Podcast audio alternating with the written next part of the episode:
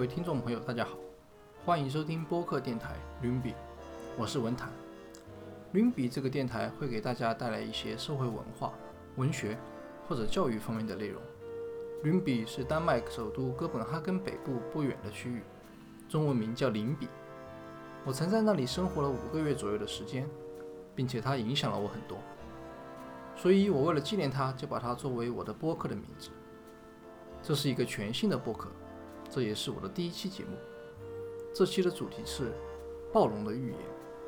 我将给大家分享一则寓言故事，它是由牛津大学的瑞典哲学家 Nick Bostrom 最早于零五年发表在学术期刊 Journal of Medical Ethics 上，讲述了一条暴龙给一个王国带来的深远影响，以及王国的民众是如何反抗暴龙的残暴统治的寓言。文章现在已经被翻译成多种语言，也已经被做成动画，发表在众多视频网站上。我在这期节目的描述里也贴上了该原文链接，感兴趣的听众可以去阅读原文。那么废话不多说，咱们就开始讲故事吧。很久以前，有一条暴龙压迫着整个王国，它全身布满着厚厚的黑鳞。而它的眼睛中充满了仇恨，并且从他可怕的下巴中流出了恶臭的粘液。有人试图去屠龙，但祭司和魔法师召唤的诅咒对龙一点用也没有。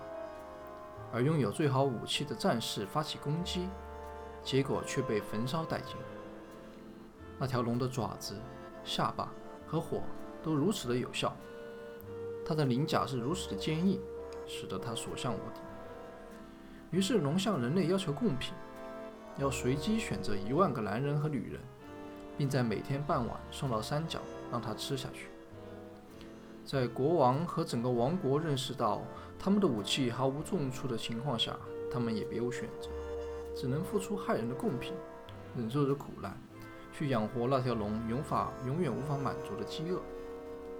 然而，人类的适应能力是很强的。逐渐接受了暴龙菌作为生命中一部分的事实，不仅是知道这个事实，并且甚至去拥抱它。每个人都将被吞入肚内的一个命运，要不然世界还能怎样呢？这个王国开始教导他的孩子，暴龙有属于他的位置，他在自然的地位，以及作为人类最终会被他吞入肚中的意义。人们短暂的生命激励着他们过上更美好的生活。龙正在帮助这个王国保持人口增长率不会上升得太快。学习了这一点，人们对龙的听攻击就停止了。但是这个王国依旧慢慢的成长起来。龙也是这样，它变得和它住的山一样大，食欲大幅度增加，而且每天要收集和运输那么多人到山上这件事。比起死亡和龙本身，更能占据国王的心思。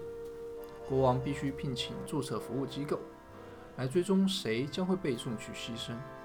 有专门的人类收集员被派遣去接送指定的受害者。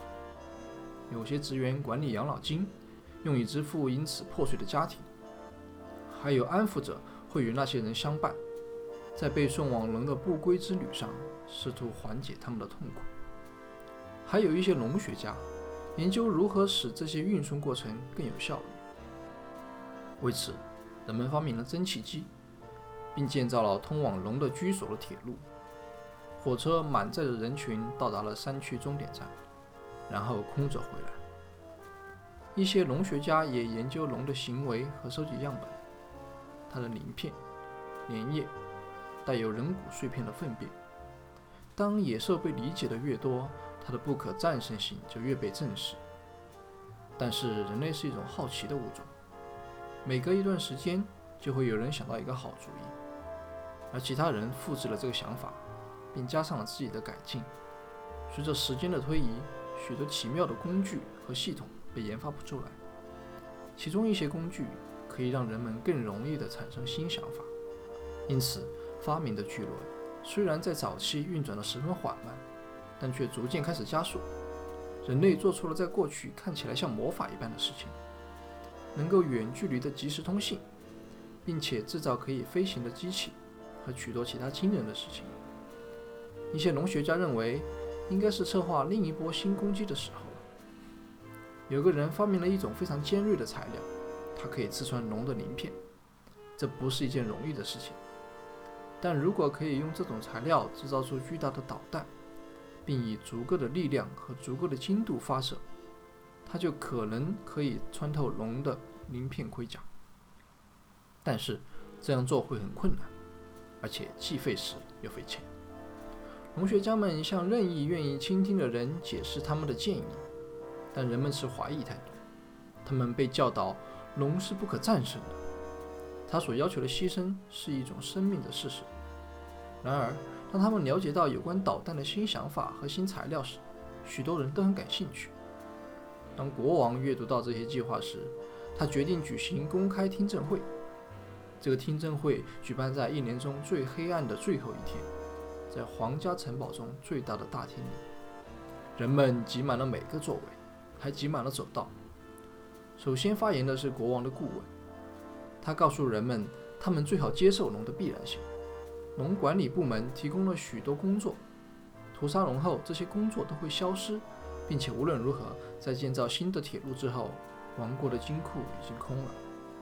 接下来，领先的龙学家解释了该装置是如何运作的。以及如何制造所需数量的新发明材料。鉴于所要求的资金金额，有可能在十五至二十年内完成这项工作。如果有了更多的资金，有可能在十二年内完成，但是我们不能保证。最后发言的是国王的道德顾问。让我们假设，他说，这个计划在技术上是可行的，尽管它还没有被我证实。或许你认为你有权利不被龙吃了吗？这是多么的肆意，多么的放肆，多么的虚荣！人生的短暂是一件幸事，把龙除掉或许看起来对我们方便多了，但会损害我们的尊严。对杀死龙这种专注，会使我们无法更充分地实现我们生命自然的指向和抱负。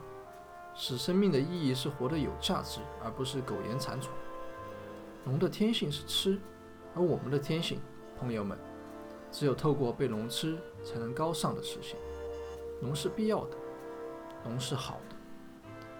大厅里鸦雀无声。然后有一个小孩从观众中大喊：“龙是坏的！”孩子的父母涨红了脸，要求孩子赶紧安静下来。但是孩子又说：“龙是坏的，他会杀人，他吃了我的奶奶，我想要我的奶奶回来。”大厅再次沉默。然后一个女人站了起来，龙杀了我的父母。男人跟着站了起来，龙杀了我的妻子和我的女儿。越来越多的人站了起来，陈述了一个简单的事实，就是龙杀死了很多人。无数死亡的失落感如同重锤一般，摔进了大厅里。结束这一切的计划虽然几近渺茫，但或许可行。国王看着第一个说话的孩子宣布。让我们杀死龙吧。第二天早上，有十亿人醒来，发现他们或他们所爱的人可能会在发射导弹之前被送到龙口当中。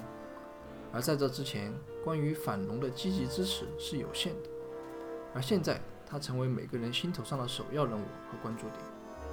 群众集会为导弹计划募集资金，并敦促国王增加支持，而国王也的确照做，通过额外的拨款法案。并出售了他的夏季城堡，宣布道：“我相信这个王国应该致力于实现这个目标。在十年内，我们将会把世界从龙的千古灾祸中解放出来。”由此开始了一场伟大的科技竞赛与时间赛跑。为了制造这种杀龙武器，需要解决上千个技术问题，其中的每一个又需要耗费许多费时的步骤和事务。试射导弹成功发射，但却太快落到地面，又或是朝错误的方向飞去，期间发生了许多可怕的事故。但由于现在有了一个重要的目的，工作得以继续进行。尽管无限的资金和技术人员的全天候的工作，还是无法在国王的最后期限内实现。任务非常的艰难。十年过去了，龙仍然是活着，龙。仍然在吃，但努力即将有成果了。一年之后，第一枚原型导弹发射成功。最终，导弹的建设工作预定将在除夕完成并且发射，也就是计划开展后的第十二年。今年的最后一天很冷，乌云密布，但无风且无雾，发射条件很好。随着太阳下山，技术人员来回奔走，做最后的调调整和调查。国王和他的顾问从靠近发射台的平台观察，在围墙后面，公众聚集在一起，目睹大事的发生。有一个大的时钟在倒计时，还有十分钟。远处黑暗中那条巨大的轮廓仍然在迟。在人群中，有人跳过栅栏，跑到国王坐的平台。他在安全人员的制止下达到了疯癫的状态。他的鼻子流着血。他吼道：“最后一班火车，停止！最后一班火车！”这位年轻人是交通部的初级职员。他刚发现他的父亲正在去往山上的最后一班火车上，国王已经命令行车继续行驶到最后，因为担心任何扰动可能会惊动龙而导致无法命中。这位年轻人恳求国王发出最后一班火车的召回令，而火车预计在零点前五分钟到达山脚终点站。我做不到，国王说，我不能冒险，这么做可能会使龙惊觉我们的计划。他们上方的云朵缓缓地降下了雨水。我很抱歉，国王继续说：“如果我们提早一天开始，你父亲就不用死。”看着人群，想着他们和他所遭受的所有损失与不幸，这个计划早应在几年前就该开始。要是我们能提早从我们对龙的恐怖行为的接受中觉醒的话，有如此多的人不必被龙杀死。年轻人的哭声停止了。国王抬头看倒数的时钟，剩下五秒钟。五、四、三、二、一。一个火球笼罩了发射台，导弹发射。群众、国王、穷人和富人、年轻人和老年人。那个射向黑暗的白色焰火，展现了人类的精神、恐惧和希望。它击中了邪恶之心。地平线的轮廓倒下了，来自倒下的怪物的震耳欲聋且漫长的轰隆一响后的几秒钟，成千上万的欢呼声从群众中涌现出来。过了那么久，人类终于从暴龙中解脱出来了。欢乐的哭声结成了欢腾的麦唱：“国王万岁，我们万岁！”皇室随从在倾盆大雨中蜷缩在他们的君主周围。在这过去一个小时里，发生了很多变化。获得自由未来的权利已经恢复，一个原始的恐惧被终结，许多长久的假设被推翻。我们现在要做什么？他们问道。我们走了很长一段路，国王说，但现在我们又像孩子了。未来的道路敞开于我们之前，我们会尽力做得比过去更好。因为现在我们有时间，有时间做好事情，有时间成长，有时间从错误中学习，让这个王国的所有钟声响至午夜，来纪念我们的死者。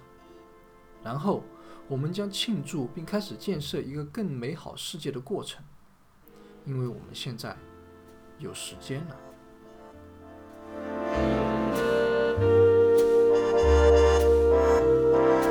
好，那么这个寓言到这里就结束了。不知你是否喜欢这个故事呢？我相信大家也已经能够听出故事当中的隐喻和指示了吧。关于衰老的故事，传统上都集中在如何优雅地迎接它。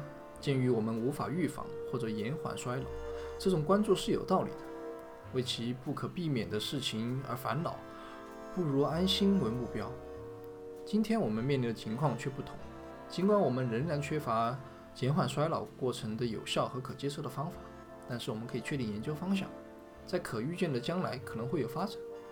死亡主义者的故事和意识形态，即建议被动接受，将不再是无害的安慰来源，他们反而是迫切需要采取行动的致命障碍。许多杰出的技术家和科学家告诉我们，人类衰老将有可能减缓，并最终停止和逆转。当然。目前对于时间尺度或具体手段几乎没有达成一致，也没有一种共识。关于预言，显然衰老和死亡就是暴龙的隐喻，其呈现的伦理端点很简单。预言中有人明显而有预言中的人有明显而令人信服的道德理由去摆脱龙。我们关于人类衰老的情况与预言中关于龙的人情况非常相似，在伦理上是相似的。因此，我们有令人信服的道德理由来摆脱人类的衰老。该论点本身其实并不是说要赞同延长寿命啊，在生命的尽头再增加几年的疾病或残障将是无可意义毫无意义的。该论点赞成的是尽可能扩大人类的健康范围，通过减缓或停止衰老过程，可以延长人类的健康寿命。在他们本来会死亡的年龄时呢，个体仍将能够保持健康，充满生命力。和生产。除了以上几点，还有一些更具体的寓意。第一是反复发生的悲剧会成为生活的事实，一个统计数据。在预言当中，人们的期望适应了龙的存在，以至于许多人无法感知它的坏处。老龄化也仅仅成为生命的事实，尽管这是造成人类痛苦和死亡难以估量的主要原因。第二点，科技处于静态的视角。人们推断他们永远不可能杀死龙，是因为所有过去的尝试都失败了。他们没有考虑到加速的技术进步。类似的错误是否导致了我们低估了治愈衰老的机会呢？第三点，管理成为了其自己本身的目的。七分之一的经济流向了和暴龙相关的管理方面，他们使人忽略了其根本原因。就像在现实当中，我们花费了几乎所有的卫生预算。用于医疗保健和个别疾病的研究，而不是说用于一个庞大的公共资助研究项目来阻止衰老。第四点，社会的好处与民众的好处是脱节的。国王的顾问们反复担心龙反龙主义者可能会造成的社会问题。他们说，龙的灭亡不会带来已知的社会好处。然而，最终社会的秩序的存在是为了人民的利益。如果人们的生命得以挽救，那么这种社会秩序通常是有好处的。第六点，国王的道德顾问雄辩地谈论了人类的尊严和我们的物种自然特性。然而，其言论其实是一个烟雾，它隐藏而不是揭示了道德现实。相比之下，那个小男孩虽然说口齿不清，但是他却诚实的证词指出了案件的主要事实：金龙是坏的，它摧毁了人类，这也是关于人类衰老的基本事实。第七点。未能认识到紧迫性，直到是故事的很晚的时候，还是没有人完全意识到什么是厉害幽怪的。只有当国王凝视着那个年轻的恳求者血淋淋的脸时，悲剧的程度才得以增加。寻找治疗衰老的方法不仅仅是一件我们有许有一天该去做的好事情，而是一个紧迫的道德义务。我们越早开始一个专注的项目研究，我们就会越早得到结果。重要的是，如果我们在二十五年而不是二十四年内把这个结果研究出来的话，那么一个比加拿大总人口数还多的人们会因此死亡。时间就是生命，每分钟大约会有七十条生命逝去。这个数字是以如此猛烈的速度在滴答作响，它警示着我们应该停止四处张望。最后一点是。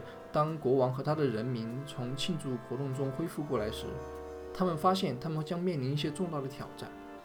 由于龙的存在，他们的社会被条件化和塑形，以至于现在因为龙的死去而存在着令人恐惧的空白。他们将必须在个人层面和社会层面上进行创造性的工作，创造条件，使生命蓬勃发展。幸运的是，人文精神善于适应。他们最终可能面临的另一个问题是人口过剩。也许人们将不得不学会少生点孩子，也许他们可以找到方法，通过更高效的技术来维持更大的人口。或许他们有一天会发展出飞船，并且开始殖民宇宙。但是不管怎么说，现在我们终于可以离开长寿的预言，来应对这些新的挑战。好了。那么我们第一期的 Limby 节目差不多到这里就要结束了，谢谢你的收听，希望你在听完这则寓言之后，对生命、衰老和死亡有一个新的认识。我在这里声明哈，以上的讨论均不代表我的观点，这些观点是可以从预言当中分析总结出来的。好了，说了这么多，如果你喜欢我的播客，欢迎你的订阅。你可以在 Apple Podcasts、Spotify 和 Google Podcasts 上面找到我。祝你今天有个好心情，我们下期再见。